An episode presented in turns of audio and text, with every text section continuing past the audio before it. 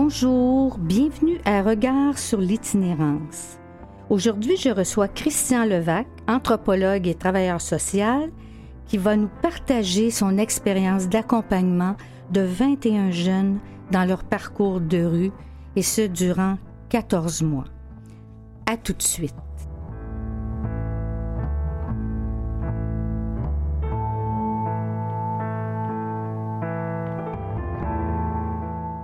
Je suis de retour avec mon invité Christian Levac. Alors aujourd'hui, nous nous demandons si la rue est un chemin tracé d'avance.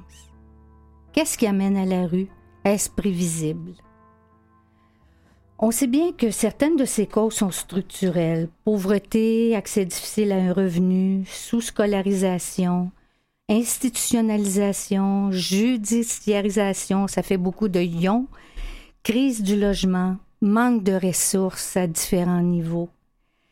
Il y a aussi des causes qui sont reliées au passé, donc des personnes qui se retrouvent en situation d'itinérance, qui, qui proviennent de familles elles-mêmes en difficulté, qui ont été placées, pour ne pas dire déplacées, dont les sorties des institutions ont été très mal préparées. Des personnes qui rencontrent des problèmes personnels, ruptures, abus, violences, qui ont été victimes de mauvais traitements des personnes qui sont aux prises avec une détresse psychologique, des problèmes de santé mentale, des dépendances. Donc, souvent, un cumul de circonstances difficiles qui peuvent fragiliser ces personnes-là. L'itinérance n'est jamais un éclair dans un ciel bleu. En quelque sorte, l'itinérance, ça se prépare. J'ai la chance aujourd'hui d'avoir avec moi Christian Levac qui connaît bien toutes ces questions, qui connaît bien aussi le parcours de jeunes s'étant retrouvé à la rue puisqu'il a, il a été intervenant auprès d'eux pendant de nombreuses années. Alors, on va passer la prochaine heure avec nous. Il va nous raconter une expérience exceptionnelle auprès de ces jeunes qu'il a accompagnés 14 mois dans leur parcours de rue. Ils lui ont fait confiance, se sont racontés à lui. Ils nous ont permis de mieux comprendre la réalité. Alors c'est ce qu'on veut aborder avec vous aujourd'hui et vous allez voir, il y a de très, très beaux témoignages.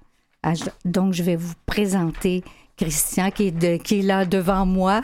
Bonjour à tous. Bonjour Christian, bonjour. Ça va bien? Oui, ça va super bien. Oui. Et toi? Oui, oui, oui. Ah oui, ben, toujours un petit peu de nervosité, mais ma foi, euh, on va y arriver. On va y arriver.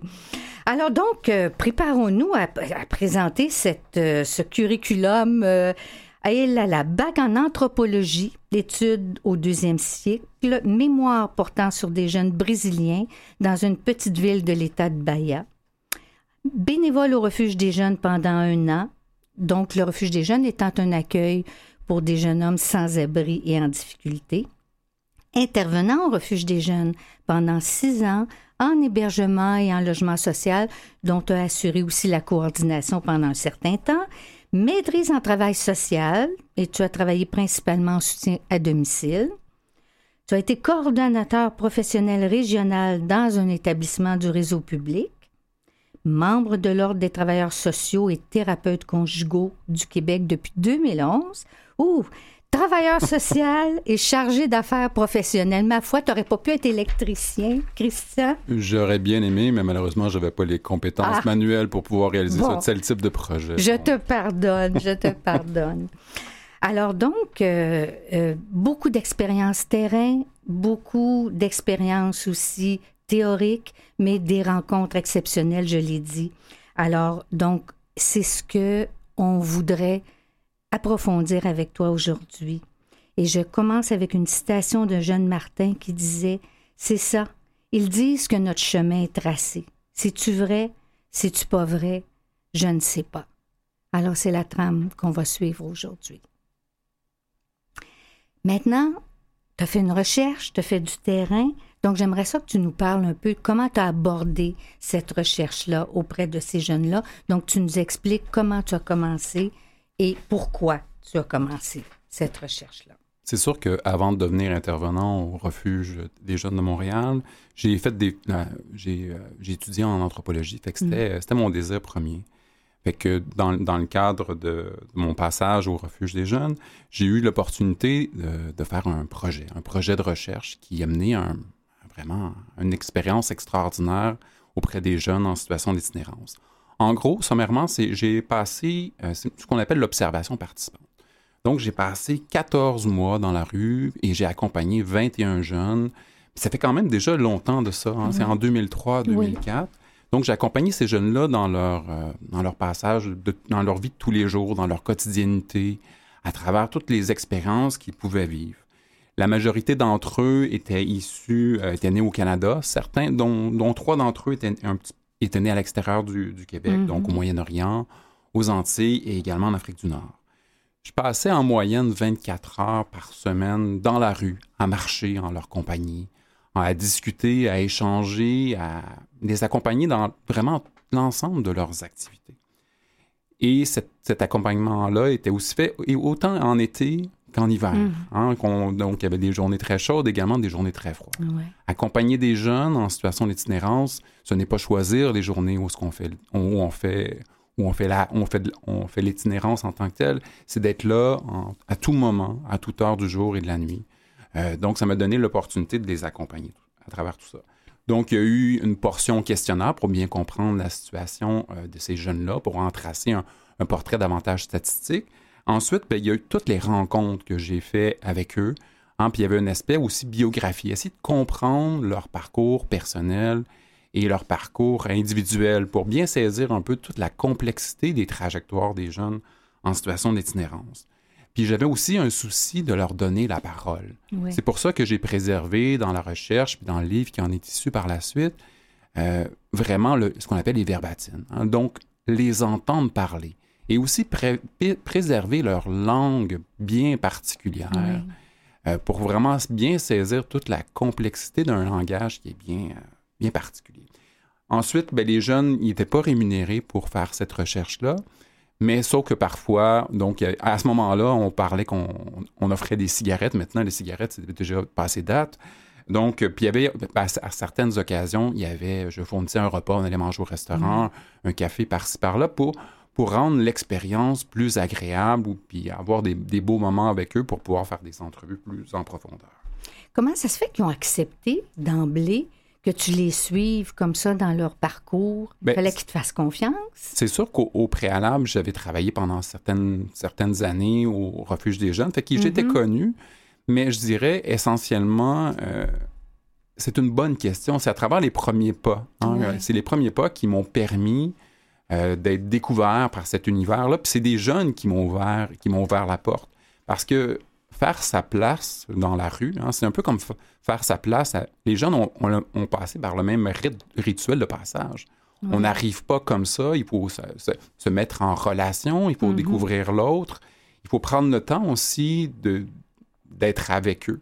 Fait que, mais je dirais que c'est surtout un jeune ou un, un d'entre eux qui m'a ouvert la porte en me faisant une bonne réputation auprès des autres jeunes. Parce qu'au préalable, les premiers pas n'ont pas été simples parce que c'est pas. C'est une certaine méfiance. Ben, euh. c'est sûr que la plupart d'entre eux sont, sont, méfiants à l'égard des, des chercheurs, des gens en, en position d'autorité. Ils ont un rapport des fois conflictuel avec, avec, cette, avec les personnes, ces personnes-là. Fait que, donc, mais c'est vraiment un jeune qui m'a permis, qui m'a donné les clés pour pouvoir avoir accès. Un, un et, un autre jeune qui se tenaient régulièrement ensemble, qui m'ont donné les clés. Puis à partir de là, la réputa ma réputation est partie. Hein. Mm-hmm. Certains jeunes disaient tu devrais, tu devrais y aller avec lui, il est un peu fou, mais c'est agréable de l'accompagner. puis il donne des cigarettes. ouais, puis, il donne des cigarettes, mais au-delà de ça, c'était vraiment cette, euh, cette capacité d'être curieux, mais sans être invasif. Mm-hmm. Hein, de, de, poser des questions, puis aussi de permettre euh, la présence d'un silence dans une conversation ou dans un échange avec eux. Fait que c'est vraiment ça qui m'a ouvert la porte. C'est les jeunes qui m'ont ouvert la porte, puis qui m'ont permis de mieux, de mieux saisir toute cette réalité-là. Puis les gens étaient surprenamment heureux de participer. Ils étaient surtout honorés de, ah redonner à travers ça. Puis, puis je pense que au-delà de tout ça, c'était vraiment cette capacité-là de, de faire une différence dans la vie des autres jeunes qui passeront après eux. Oui. Ce qui est, ce qui est très intéressant parce que on est dans une société plus individualiste. C'est toujours euh, réconfortant de voir ce souci-là, même quand on est mal pris, qu'on est dans la rue, d'avoir le souci d'aider les autres euh, autour de nous. Alors ça, ça c'est de la beauté aussi, ça. Ils sont vraiment merveilleux, ces jeunes. Hein. Ils sont généreux, puis sont bienveillants, je vais le dire un, mm. peu plus tard, mais essentiellement, ils, ils ont été là pour moi, pour m'accompagner dans cette démarche-là. C'était pas une démarche que j'ai faite en, en solitaire. Non. J'étais avec eux. Oui. Alors donc, euh, puis pourquoi tu as voulu faire ça? 14 mois dans la rue, l'hiver? Qu'est-ce que tu voulais vraiment dans... Mais essentiellement Qu'est-ce que aussi. tu cherchais? Quand, pour, pour, pour remonter dans le temps, quand j'ai fait mes études en anthropologie, j'ai Oui. j'ai pas réussi à me rendre au bout de, de mon parcours de deuxième cycle. Mhm. Fait que pour moi, c'était une opportunité. hein, quand on a la- quand on a l'opportunité de changer les choses qu'on aurait pu faire Oui. ou de transformer un peu notre passé ou notre avenir, c'était Mm. c'était le- c'est la première motivation parce que moi, j'ai toujours un intérêt pour l'autre. Oui. Je trouvais que la recherche, c'était un bon, c'était un bon médium pour aller au-delà. C'est les expériences passées. Puis ensuite, j'avais passé près de six ans ou sept ans au refuge.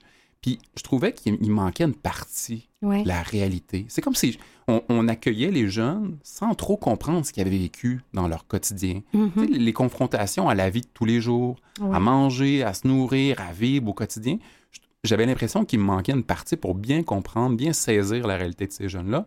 Puis je voyais pas d'autre opportunité que d'aller à leur Oui. rencontre. Oui, parce qu'en effet, dans les ressources, on les voit pas dans leur extérieur, dans tous leurs déplacements, les marches en continu dans la ville.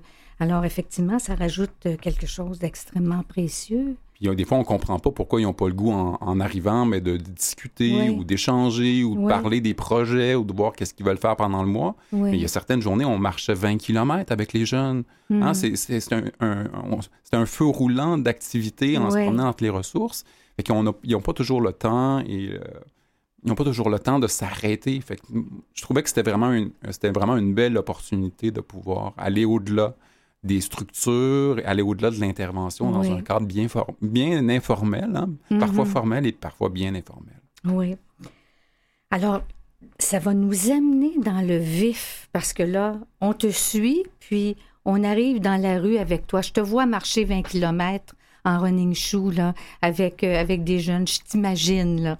Alors donc, euh, on s'en va là dans quelques minutes, Christian, puis on va, tu vas nous raconter. On s'en va dans la rue, là. Excellent.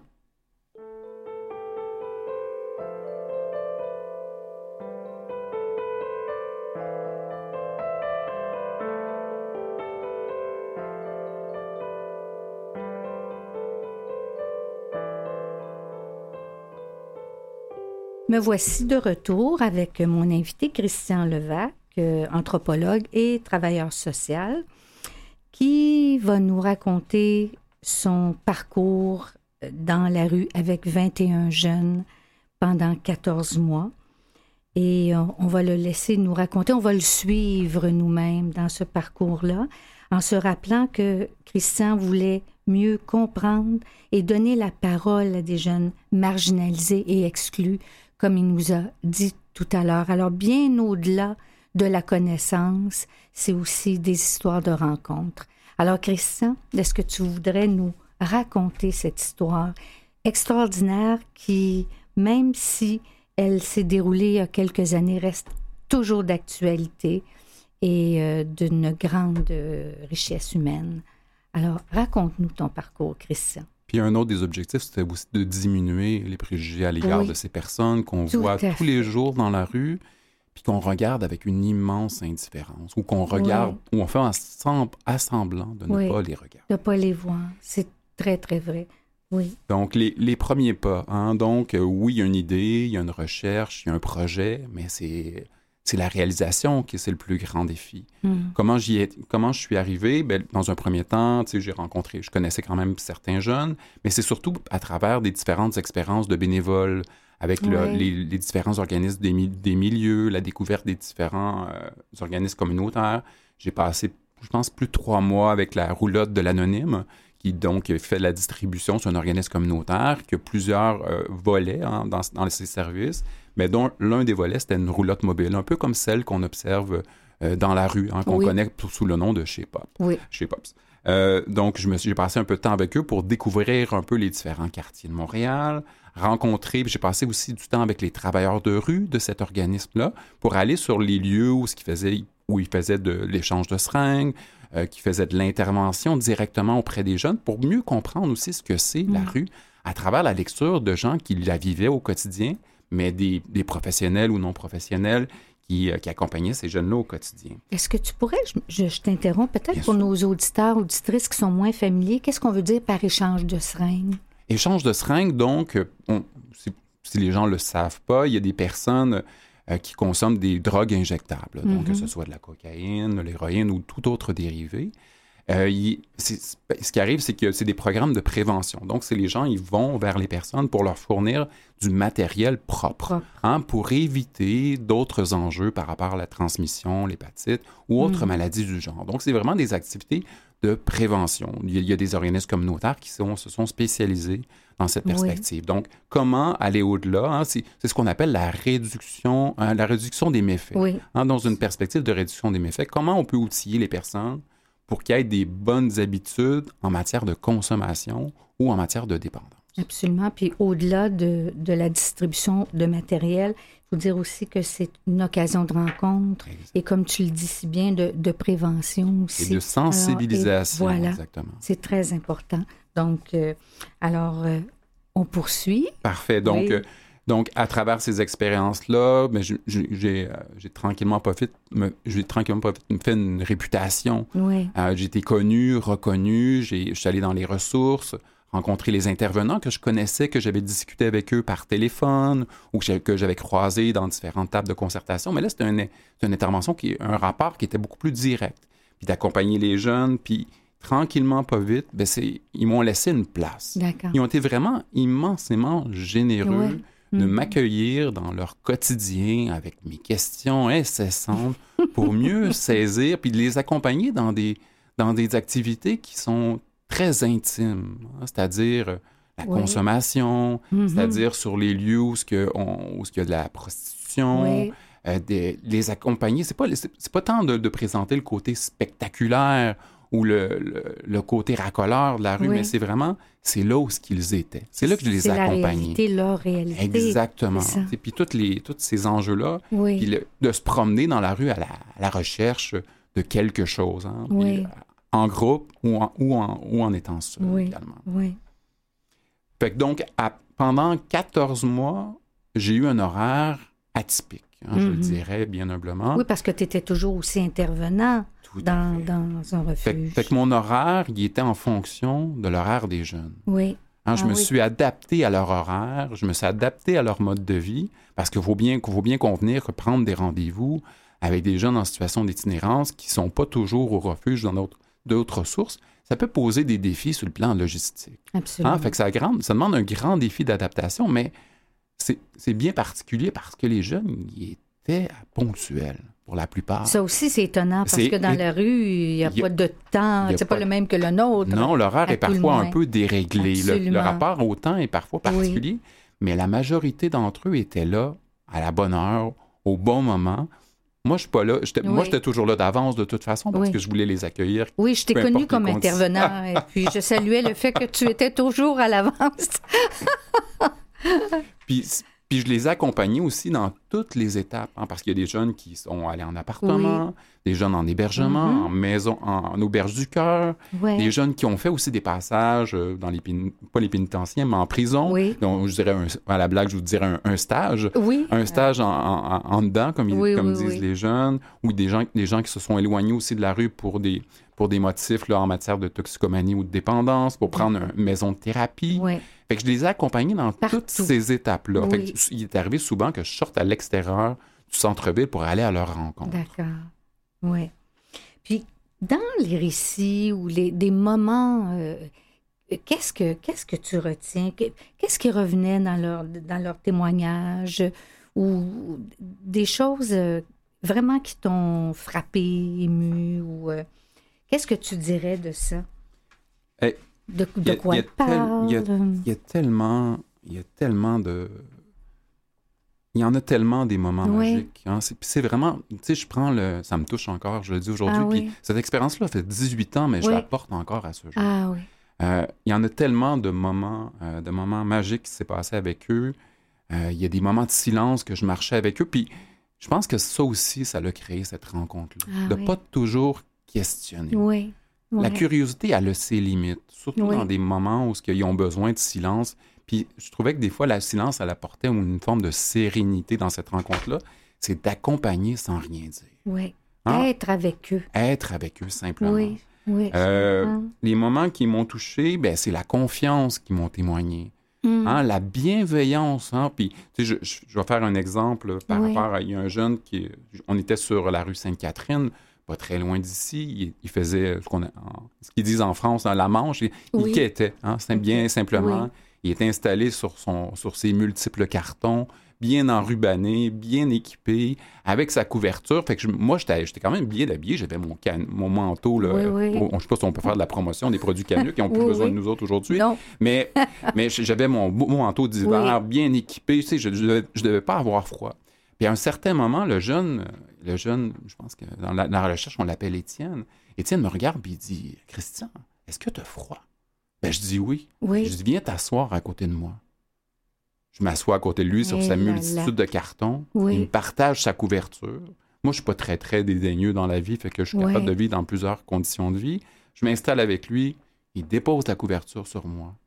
Et tout à coup, j'avais chaud. Je- Et j'étais bien. Puis lui, c'était comme, c'était comme normal Oui. de partager ce moment-là avec moi.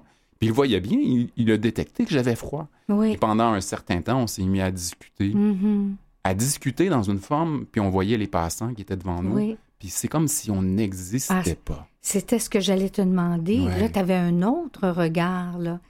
Euh, donc, euh, c'est toi qui voyais les passants qui ne vous regardaient pas. Non, puis on voyait même des gens qui changeaient de côté de rue Ah, oui. pour être sûr de nous éviter. Comme si le fait de changer de côté de rue, ça les faisait en sorte qu'on n'existait plus. Moi, j'avais vraiment l'impression de faire partie d'eux. Oui. Oui, à ce moment-là. Fait que ça, c'est des, des, des moments d'une grande humanité. C'est ce qui- Ouais. Les jeunes sont, sont vraiment formidables et généreux. Mhm. Euh, mais il y, en a eu, il y en a eu plein d'autres. Il y a des moments aussi qui m'ont révolté. Euh, je me rappelle encore un jeune que je- j'accompagnais qui, euh, qui, euh, qui était né en Haïti, qui était déménagé ici euh, plusieurs années après sa naissance. Puis à un certain moment, il a reçu, il était incarcéré à la prison de, de Bordeaux. Non, pas à la prison de Bordeaux, à la prison de Rivière-des-Prairies. Et il m'a appris qu'il allait être déporté. Je me suis présenté au tribunal. Je me Oui. rappelle encore comme c'était hier, là, au centre-ville de Montréal, juste en face du complexe des Jardins. Je pense que euh, je me rappelle pas du, du lieu, mais puis j'ai assisté en silence à un jugement de De déportation. Il était considéré comme une menace pour la société. Les jours précédents, j'avais tenté de faire des démarches Oui. auprès des différents journalistes. On en avait discuté amplement.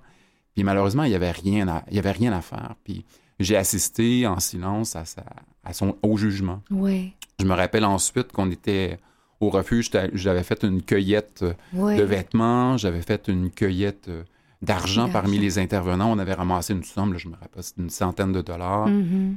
Puis euh, quelques vêtements. Puis c'était les seules choses à laquelle il pouvait s'attacher pour son déportement. Oui. Euh, je ne sais pas si on dit déporté, mais en tout cas, déportement, la déportation. déportation Ouais. vers la, la Haïti, Vers Haïti. un pays qu'il ne connaissait pas.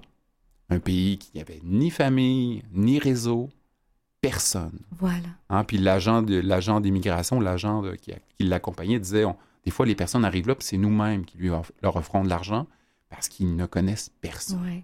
Fait que j'imaginais, c'était une immense tristesse qui m'habitait en me disant, j'ai pas pu rien faire pour empêcher ça. Puis il laissait sa famille du refuge, finalement, pour aller à la rencontre du vide. Exactement. Fait que Ça, c'est, je dirais que c'est le moment le plus triste de cette recherche-là, d'être impuissant devant une machine bureaucratique Mhm. qui se pose pas de questions sur le parcours de ce jeune-là qui était ici depuis une, sans doute une dix- 15 ou 18, Oui. ou 18 ans. Là. Fait qu'il faisait partie, c'était un citoyen Voilà, de la- de- du Québec là, en tant que tel. c'est ça. Et c'était un citoyen. Exact. Oui, oui, oui, oui. Il nous reste quelques petites minutes. Est-ce que, avant de, de, de repartir sur d'autres, d'autres éléments, est-ce que tu as encore un petit, euh, une petite histoire, un petit moment qui te revient?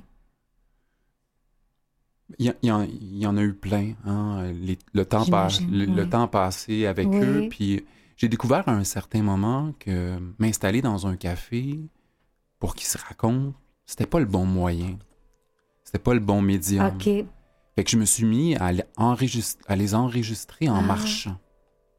Ah, Fait que je marchais avec eux parce que c'est des, jeunes, souvent, ils avaient beaucoup d'énergie. Fait que les installer dans un café, des fois, ça pouvait être ju- juste le faire. S'installer dans un café, ça pouvait être intimidant ou Ah oui. dérangeant. Il y a des gens tout autour. Fait qu'à un moment donné, je me suis mis à les enregistrer en Mm. marchant. Fait que je faisais des entrevues en marchant. Puis c'était souvent la meilleure, pour moi, c'était la meilleure manière. Puis ils se Ouais. sentaient libres. Il n'était hein. pas gêné Il était par pas, le- il était pas le- inconfortable. Ah, il, oui, il oui, était, oui. il était tout à fait à l'aise. Oui, Dans un, la, la- la- la- la discussion était plus facile dans le mouvement plutôt que dans l'absence de mouvement. Ah.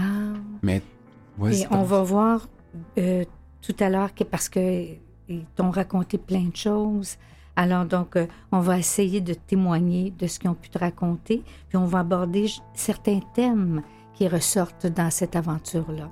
Alors on se retrouve dans quelques minutes.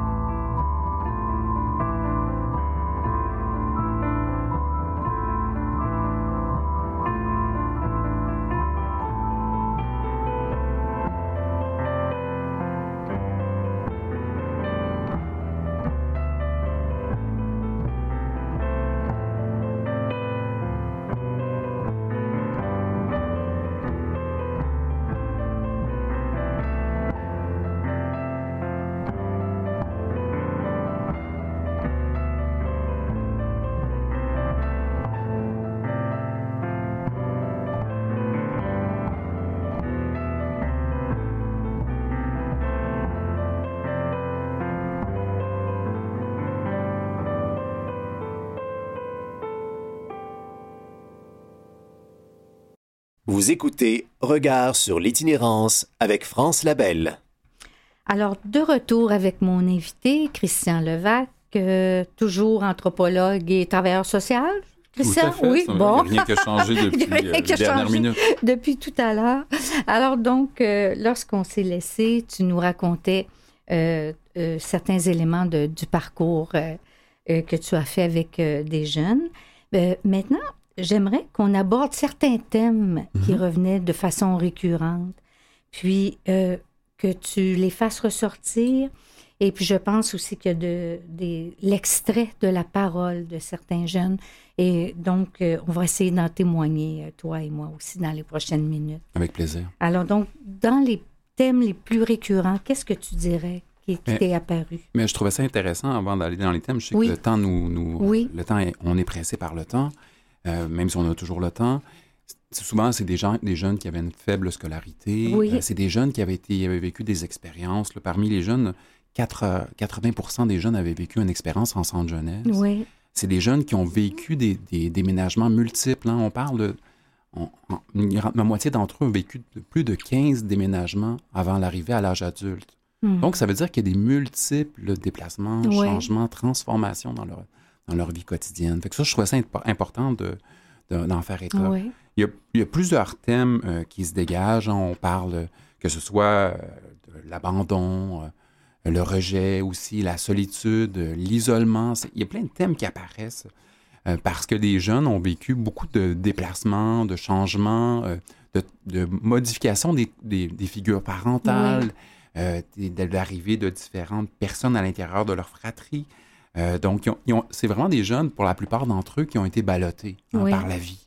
En- au gré du vent, au gré des changements, au, gré des, au gré des déplacements. Euh, qui ont travaillé aussi avec des, avec des... Ils ont été amenés à vivre avec les, différents établissements ou avec les Oui. institutions. Que Ça, ça a été ponctué un peu à travers ça.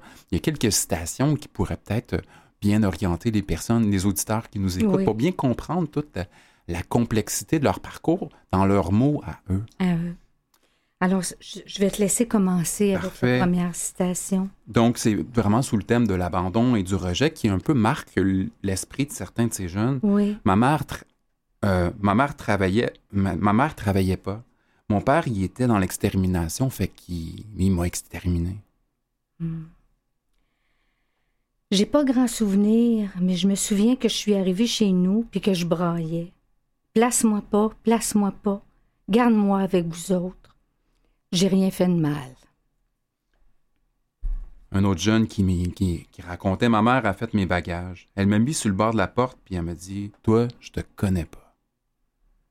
T'es pas mon gars. Puis j'aurais voulu, si j'aurais voulu un enfant comme toi, je l'aurais pas fait. Allez, ciao, débarrasse. Va-t'en, je te connais pas. C'est lourd quand même. C'est très lourd, c'est Ouais. très très lourd. Ça, ça me, ça m'amène euh, beaucoup de tristesse. Et un autre qui dit Je suis le déchet résiduel de ma famille. Alors, comment veux-tu parcourir les rues en toute sécurité, en toute sérénité quand tu as vécu des choses comme ça?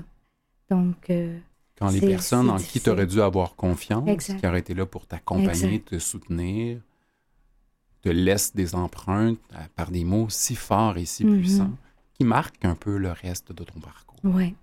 Et puis, dans les jeunes que tu as accompagnés, puis si on regarde aussi au niveau des statistiques globales, un jeune sur deux qui se retrouve à la rue a été euh, placé ou déplacé euh, en famille d'accueil, en centre jeunesse. Donc, c'est- très, très présent. Donc, c'est pas étonnant que dans leur discours, ça apparaisse. Il y a un jeune qui me disait à un certain moment, il était sans doute dans une famille nombreuse, puis il a dit, il regarde, sa mère lui a dit, euh, là j'en ai un trop, Mm. puis c'est toi.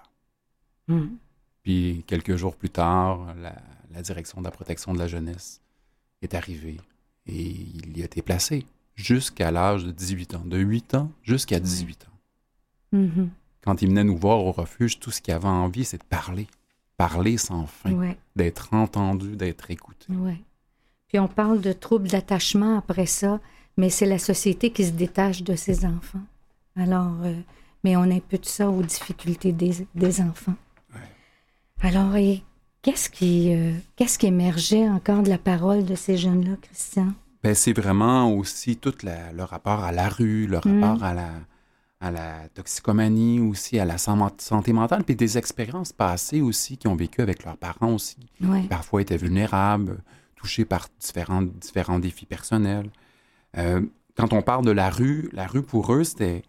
La rue, il faut, faut se dire que c'est une zone de transition. hein. C'est un espace, c'est une expérience discontinue entre un aller, un retour, des tentatives, des retours sur le plancher également. Euh, les, les jeunes qui disaient, un jeune qui disait par rapport à la rue, où voulais-tu que j'aille? Chris, j'avais pas d'argent, j'avais rien. Je dormais dans les portiques, puis même, puis même des, dans les sorties, il faisait vraiment froid. Je, passais ma nuit à marcher, à marcher sans fin. Mhm. Il y a un autre qui dit Je fume des botches, je mange dans les poubelles, j'essaye de pas coûter une scène au système. Je ne veux pas être un parasite itinérant. Je ne quête jamais. Les jeunes, ils viennent aussi dans les centres, dans les grands centres, Mhm. parce que c'est là qu'il y a les ressources. Puis c'est là aussi qu'il y a une possibilité, hein, d'in- un espace d'insertion. C'est là qu'on pense y trouver du travail. Oui. Mais, ma- puis il y a un jeune qui disait, il dit, ma maison est rendue dehors. Hmm. Ouais. C'est quelque chose, vivre dans la rue. C'est pas quelque chose de facile. C'est très difficile. Tu ressens de la tristesse, de la jalousie, parce que les autres, ils ont ça, puis toi, t'as pas ça. Donc, la différence, ils la sentent bien. hein. Il y a les uns et les autres, là, qui sont exclus. Il y, a des, il y a des émotions aussi qui sont vives parmi eux. hein, cette, une honte qui parfois Mm. les habite, hein, meublée par un, un parcours diffi- difficile. Une onde, une onde d'eux-mêmes, une espèce de détresse. Puis certaines fois, c'est de la colère. Hein. Ouais. Des fois, la honte, c'est elle est comme niée. Des fois, ils il se résignent, mais des fois, c'est une colère qui être envers les autres ou envers eux-mêmes aussi Ouais. dans un parcours. Euh, qu'est-ce que qu'est-ce que dit un, qu'est-ce qu'il y a un jeune qui me disait à un moment donné, euh, t'as pas honte de te promener avec moi? Moi, j'ai honte de me promener avec moi. Et là là. Il a intégré cette mauvaise image, hein, Exact. le la mauvaise personne. Un autre qui dit, tu sais, je suis pas juste du mauvais, sinon je m'aurais mis la corde au cou. Je serais pas ici si je savais que j'avais pas de potentiel. Je serais mort. Donc, il y a, une petite, euh, il y a un petit doute là. Hein? Il y a un petit doute. Il pense qu'il y a peut-être un peu de potentiel. Là, il y a un jeune qui dit là, je vais, je vais inventer quelque, so- que- quelque chose. Je ne veux pas qu'elle sache que je suis un junkie. Quand on parle d'un junkie, Ouais. hein, c'est souvent une appellation que les jeunes utilisent quand c'est des grands consommateurs de drogue, Mhm. ben, injectables ou non. Ouais. C'est l'appellation qu'on qu'on leur qui s'attribuent eux-mêmes Ouais. ou encore qu'on leur attribue. Donc, Ouais. un consommateur important de toutes sortes de drogues. On les Ouais. appelle- Ils s'appellent eux-mêmes des junkies. C'est un junkie, c'est un itinérant, c'est un- et voilà, c'est réglé. Des fois, il faut choisir les bons mots. hein. Hein, C'est pour Oui. ça qu'on parle aujourd'hui davantage de personnes en situation d'itinérance. Voilà. Et on- Donc, c'est un, c'est Oui. un espace de transition. Ce n'est pas un état stable et final. en tant que voilà. Puis en arrière de chaque citation, il y a un jeune qui exprime cela. Donc, il y a une personne qui a vécu cela. Cette recherche-là de 14 mois, c'est, c'est- j'ai porté pendant leurs paroles pendant plus de, d'un an et demi à Oui. rédiger chacun de leurs mots. Oui, Hein, c'est 4000 pages de notes, 2000 pages de verbatines échangées, discutées, un journal de bord. Ça a été une rencontre incroyable Oui. dans laquelle j'ai l'impression qu'ils m'ont davantage appris que je leur ai appris. oui, oui. 4000 pages de mots, d'histoire. Et là là. Quoi d'autre? Puis, euh, on veut euh, peut-être que nos auditeurs, auditrices disent euh, oui, que c'est triste, mais restez avec nous parce que vous allez voir, il y a quand même de l'espoir dans, dans tout ça parce que tous ces jeunes-là sont des jeunes forts, résilients, c'est des combattants. Alors, tout à l'heure, on va, on va vous amener avec nous dans l'espoir. Quoi d'autre? euh, donc, dans, ce qu'ils t'ont raconté, dans ce que tu as vu, bon, on a parlé de détresse, on, on parle beaucoup quand on parle d'itinérance, de santé mentale, de euh, qu'est-ce qu'il en était. euh, on a parlé un peu des dépendances, toxicomanie. Qu'est-ce que, qu'est-ce que tu recevais comme contenu, Christian? Il y, a, il y a plein de citations, hein, le livre Oui. en est rempli, on en a choisi quelques-unes. hein. Il y a un jeune qui, par rapport au malheur, il- Oui. il, me dit Moi, je me suis toujours dit qu'il y avait deux sortes de larmes les larmes sèches puis les larmes mouillées. Les larmes sèches, tu pleures, puis ça, ça fait du bien. hein, Ça, ça fait pas de bien, du bien en dedans.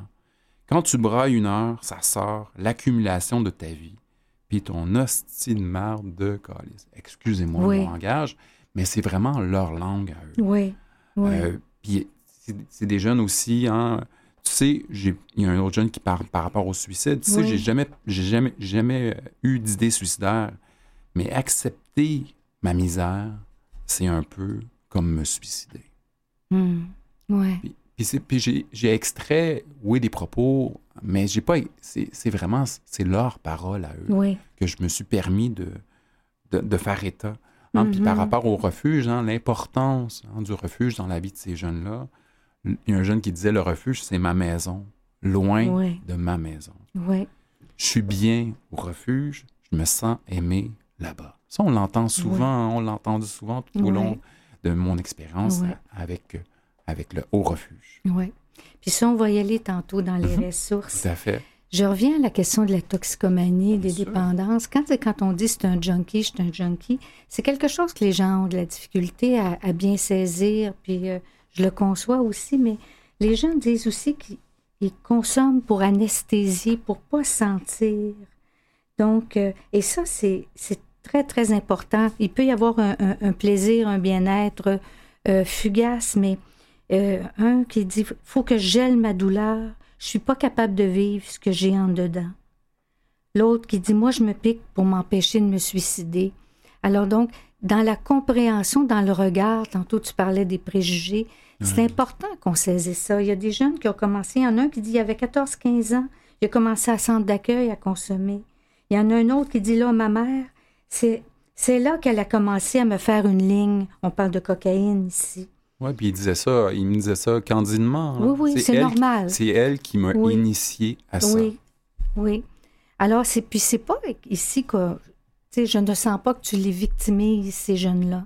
Tu témoignes de leurs paroles, puis eux, ils ne se, ne se perçoivent ni comme itinérants, ni comme victimes. Oui, puis un des Hein? objectifs de, de, de la, de la recherche aussi, c'était de comprendre la trajectoire. Oui, Qu'est-ce Oui. qui amène les jeunes à la rue? Oui, Hein, c'est, un, c'est un peu ça l'idée derrière cette recherche. oui. Puis, de la rue à une sortie, puis tu as évoqué les ressources. Alors, comment, comment ils voient ça? Donc, tu dis le refuge, c'est ma maison, loin de ma maison? Alors, toi qui étais intervenant dans une ressource, qu'est-ce qui ressortait dans leurs paroles? C'est sûr qu'ils ont, ils ont, étant donné que j'étais avec eux, que j'avais aussi, que j'étais intervenant, c'est, c'est des éléments qui sont moins apparus. Mais Mm. ils étaient vraiment. euh, ils appréciaient beaucoup hein, ce que les organismes communautaires du milieu euh, leur offraient. C'était pas toujours avec, euh, avec un merci Oui, ou un bienvenu. Hein, les mots d'usage n'étaient pas toujours présents, mais on sentait qu'ils faisaient une différence dans leur vie, dans leur quotidienneté. Tu sais- à chaque jour, quand on, quand on ils se posaient les questions fondamentales hein, de la vie. Oui, Quand est-ce? Où je mange? Qu'est-ce que je mange? Puis est-ce que je vais manger? oui, Hein, parce que, je veux dire, quand on se promène dans la rue, malheureusement, moi, quand, je- quand je me promène, puis tout à coup, j'ai soif, oui, je rentre dans un dépanneur, je rentre dans un commerce, j'achète une bouteille d'eau. oui. Mais quand tout ce que tu as dans les poches, c'est un peu de poussière, Mm. c'est un peu de, hein, de- de Ouais. poussière de jeans, mais ça te permet pas d'avoir accès à rien. Quand on te permet pas de rentrer dans les différents commerces ou encore dans les, dans les centres commerciaux Mhm. parce qu'on te, on, on te refoule à la porte, mais tu bois comment? Tu Fait peux que- pas aller la- aux toilettes? euh, Exactement. Souvent, les, les, les- les Oui. toilettes, les toilettes sont barrées. Il y a des clés qui vous qui empêchent d'y Bien aller. sûr, bien sûr. Mais en même temps, on a toujours les... Oui, Tout le monde, peu importe le niveau de richesse, ont toujours les mêmes besoins. oui. Fait que c'est un peu ça qui... Mais les, mais les jeunes, ils appréciaient, hein, dans leur manière, Mhm. à leur manière, la présence des intervenants dans, dans leur vie qui faisaient une différence, qui prenaient le temps de les écouter, puis parfois aussi de leur dire non. Oui, Parce que l'intervention, le travail auprès d'eux, ce n'est pas toujours de dire oui. Oui, c'est facile. Non, Oui. c'est aussi les remettre à leur propre choix, à leur Oui. propre décision, leur permettre de réaliser, hein, puis euh, c'est favoriser l'autonomisation des personnes. C'est un, terme qui Oh. est bien à la mode, hein, l'empowerment. Oui, oui, mais c'est aussi ça, c'est aussi ça, c'est de redonner du pouvoir. Oui, Puis je trouvais qu'en en leur redonnant, en leur donnant la parole, ça leur permettrait, ça leur permettait de devenir des acteurs aussi. Oui. Des acteurs du changement plus global pour mieux comprendre cette réalité-là qui est souvent drôlement perçue. hein. L'itinérance, euh, c'est un visage qu'on n'aimerait pas voir. oui, hein. Euh, si on pouvait l'éviter, ne pas Oui. la voir, mais elle fait partie de la réalité euh, au Québec, hein, pas juste dans les Et grands en centres. croissance, Elle est- doit-on le répéter? Elle est partout. hein. Il y a certains, sûr, il y a bien certains chiffres qui sont apparus Absolument. dernièrement dans les médias qui, euh, Oui, qui, qui démontrent qu'il y en a quand même pas mal de personnes en situation d'itinérance. absolument, absolument. Alors, de la rue, les ressources, certains vont trouver une espèce de famille substitutive. Tu l'as dit tout à l'heure, il y en a qui disent Je me sens aimé là-bas. Euh, il y a une autre citation, il y a un, un jeune qui dit Ça m'a montré un peu que je n'étais pas comme tout seul. Je pense que c'est vraiment ça qui m'a remis dans ma vie. Donc, il y a un passage qui suscite l'espoir. Puis, on va voir bientôt la sortie et l'espoir. On va parler de ça aussi pour accompagner nos auditeurs et nos auditrices dans quelque chose de beau. À bientôt.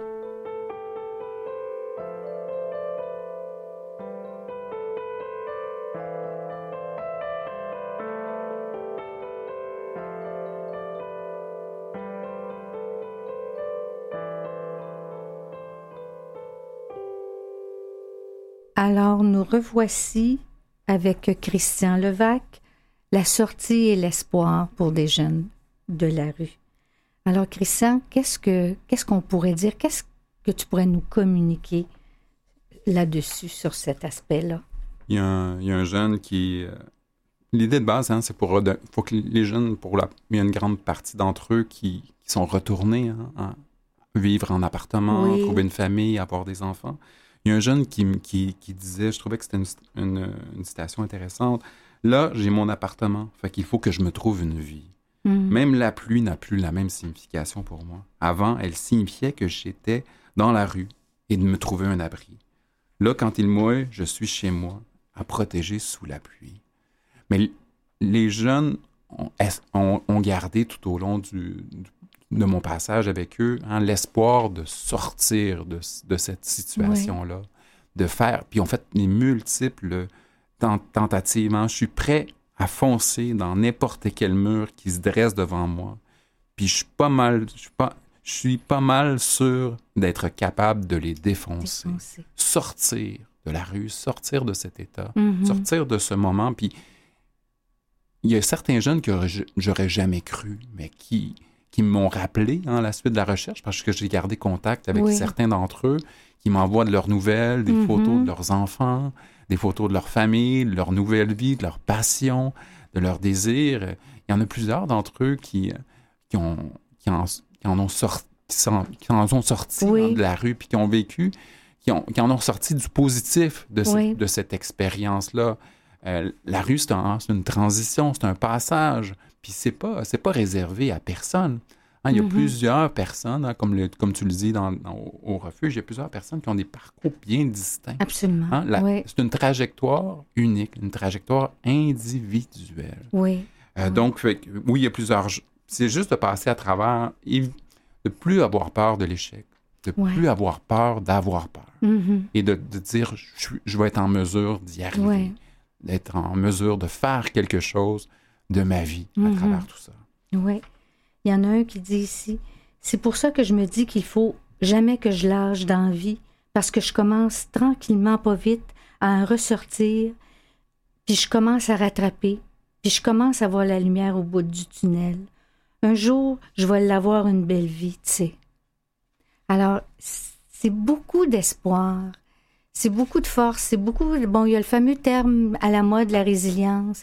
Mais le, ce fait- ça dit quand même que je peux ressortir plus fort de, de- d'expériences éprouvantes desquelles je peux avoir appris aussi. Puis tu l'as dit, ils t'ont appris aussi beaucoup de choses, Ouais, ces jeunes-là. c'était vraiment un échange. Oui. hein, C'était vraiment quelque chose de réciproque. Oui, oui. J'ai autant reçu que j'ai donné.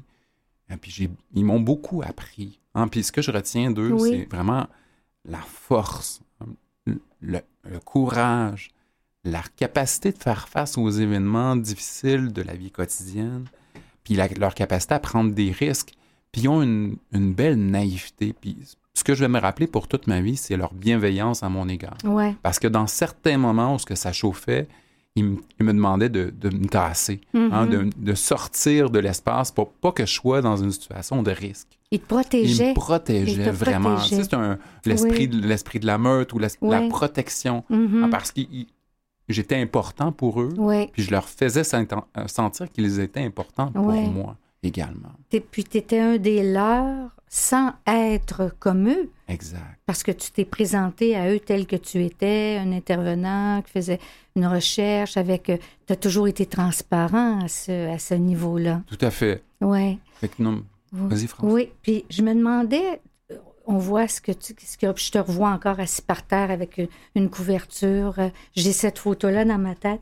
Pour les gens qui nous écoutent, qu'est-ce que tu aimerais qu'ils retiennent? Qu'est-ce que tu aimerais leur dire? Parce qu'on a dit que c'est 2006 que, que ton livre, La rue, Un chemin tracé d'avance, est paru après la recherche, tout ça. Euh, mais ça demeure très actuel. Les humains restent humains, puis ce qui amène à la rue. Alors, qu'est-ce que tu aimerais qu'ils retiennent avant que je te pose la question? Euh, ben, première chose, c'est qu'il y a de l'espoir. Ouais. Même quand on croit qu'il n'y en a plus, Mhm. il y en a encore. Les... Il faut croire que l'humain a la capacité d'évoluer puis de se développer contre vents et marées. Ouais. Ça, des fois, on, on- des fois, on, on abandonne. Mhm. On abandonne trop vite.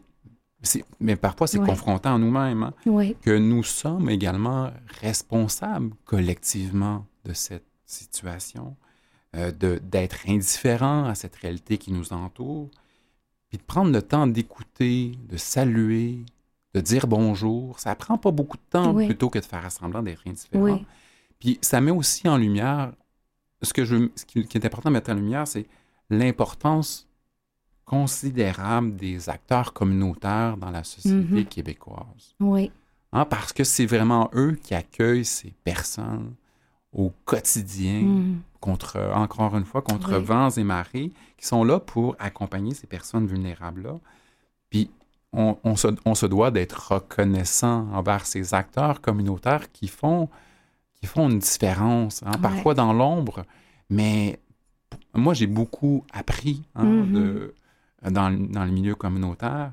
Euh, Qu'est-ce qu'il y a d'autre aussi? Euh, ben que, que les jeunes qu'on croise, ou les moins jeunes, que ça pourrait être un frère, que ça pourrait être notre enfant, Ça pourrait être mon un fils. ami, ça pourrait, être, ça Oui. pourrait être ton fils, qu'on n'est pas à l'abri de, Mhm. de vivre des situations d'incertitude, d'itinérance, euh, mais ils m'ont surtout ou- offert quelque chose d'incroyable, ils m'ont ouvert la porte de leur vie.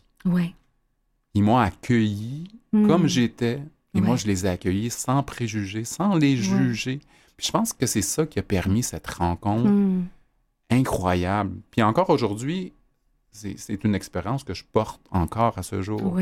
Je me suis libéré des 4000 pages que je portais comme dans mon sac à dos. Mais non, mais je veux dire, Oui. parce que je les avais, mais encore aujourd'hui, je, Oui. les- je le porte, leur parole en eux. Ça m'a permis aussi d'être un meilleur intervenant, d'être un meilleur humain, puis d'être également un meilleur travailleur social. Mhm. De pouvoir comprendre ce qui n'est pas toujours compréhensible dès le départ, Oui. puis d'être sans préjugés, puis de regarder le monde à travers leurs lunettes. Oui. Christian, la rue, est-ce un chemin tracé d'avance? Ben, la réponse simple, c'est non. C'est non. Il n'y en a pas de chemin Non. tracé d'avance. La rue, c'est un ensemble d'événements. C'est multifactoriel, mais c'est pas un chemin tracé d'avance. Mhm. Puis on voit sur leur parcours qu'il y a eu à un moment ou à un autre quelque chose qui est survenu. Puis il y a quelque chose de mystérieux, moi qui, euh, qui, qui- qui est en intervention à direction d'un organisme depuis si longtemps. Je, je, je suis toujours surprise de la force, exactement ce que tu viens de dire. Des fois, il y en a, il y a certains jeunes, je, je pensais qu'on les perdait qu'on les perdait, que c'était terminé. Et non, quelques années plus tard, je les recroise sur la rue. Ils me reconnaissent. Je me dis, bon, ils me reconnaissent encore. Tout n'est pas perdu. Et puis, et là, ils me racontent des, et ils sont contents que je sois témoin euh, de ce moment. Ils, ils veulent me raconter ce qu'ils sont devenus, ce qui, ce qui se passe. Il y en a qui viennent à la porte. euh, ils reviennent sur leurs pas. Il n'y en a pas beaucoup, mais quand même. Ou quand tu les croises. Donc, on a été les témoins, comme toi, d'un moment très, très difficile, témoins privilégiés. Puis quand tu dis qu'ils t'ont rendu plus fort, je, comprends parce que c'est quelque chose que j'ai vécu moi aussi. C'est des personnes, c'est c'est inspirant. Puis c'est comme si moi, ça me dit euh, avance, t'as pas le droit de reculer puis de te décourager parce que eux et elles, tout ce monde-là avance. Alors avance à leur côté. Puis quand tu racontes ça, ça me, ça me rappelle ça. Et puis ça me donne envie de faire 20 kilomètres comme toi euh, pour aller à la rencontre de ces personnes-là. Et euh, ça, je trouve ça formidable. Puis je trouve que tu es quelqu'un de formidable aussi. Bien gentil. Puis, je euh, dirais la même chose d'autre Et il y a beaucoup de personnes qui te connaissent pas, mais euh, peut-être qu'à partir d'aujourd'hui, il y en a qui vont dire qui est Christian Levac, cette personne formidable? Et euh, je suis honorée que tu aies accepté mon invitation. Puis euh, à une prochaine. On ne sait pas où, on ne sait pas quand. Mais merci beaucoup, Christian Levac. Merci de nous avoir raconté ce parcours unique. Comme je t'ai toujours dit, Madame Labelle, Madame France Labelle, je serai disponible si vous avez besoin. Merci beaucoup. Puis tu le dis devant beaucoup de témoins, là. Ouais, Ça, ouais. c'est bon. J'aimerais remercier Catherine Bourderon, euh, qui me fait des revues de presse formidables à chaque semaine. Donc, ça, c'est très important. En régie, Mathieu Tessier. et Jean-Sébastien Laliberté, chef diffusion technique à Canal M. Merci et à très bientôt. À la prochaine. Merci à tous.